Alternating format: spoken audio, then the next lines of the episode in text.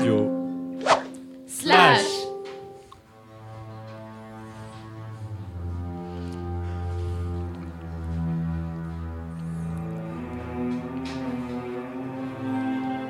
Ce soir, on va m'assassiner.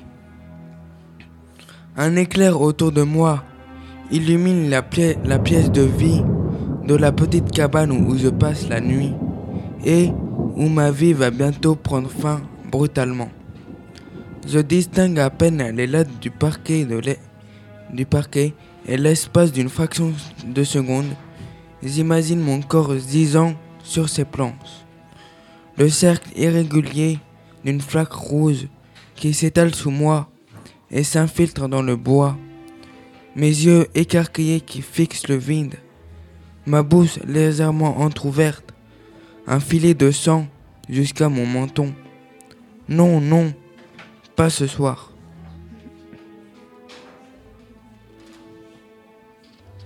Quand le noir revient dans la cabane, je tâtonne devant moi m'éloignant à l'aveuglette du confort du canapé.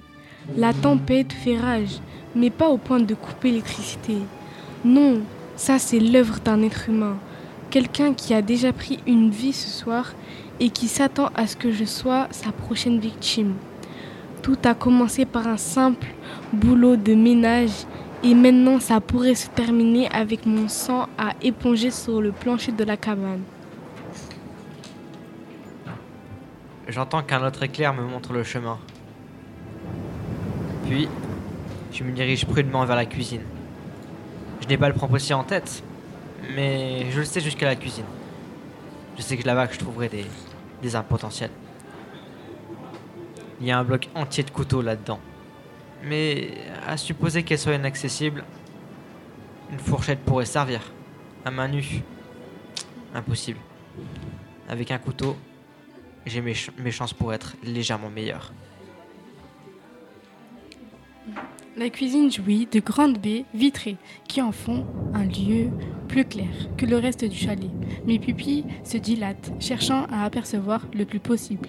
Je me dirige en tibulant vers le plan de travail. Mais au bout de trois mois, sur le linéum, mes pieds se dérobent sous moi et je tombe lourdement au sol heurtant mon coude assez fort pour en avoir les larmes aux yeux. Même si, pour être honnête, j'avais déjà les larmes aux yeux. Alors que j'essaie tant bien que mal de me relever, je me rends compte que le sol de la cuisine est mouillé. Nouvel éclair. Je regarde, je regarde mes pommes. Elles sont toutes les deux cramoisies. Je n'ai pas glissé d'une flaque d'eau ou de les renverser.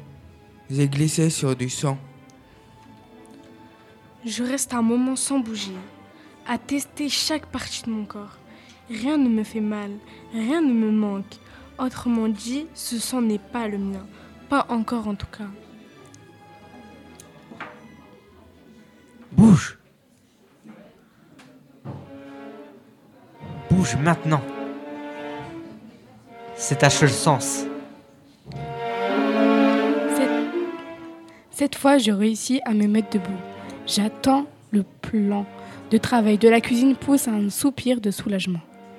Lorsque mes doigts entrant en contact avec la surface dure et froide, je cherche à, tâtons le bloc de couteau, mais impossible de le trouver. Où est-il?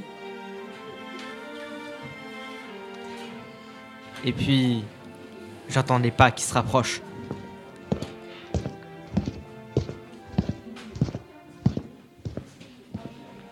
il est difficile de se forger une idée nette, surtout dans le noir comme ça.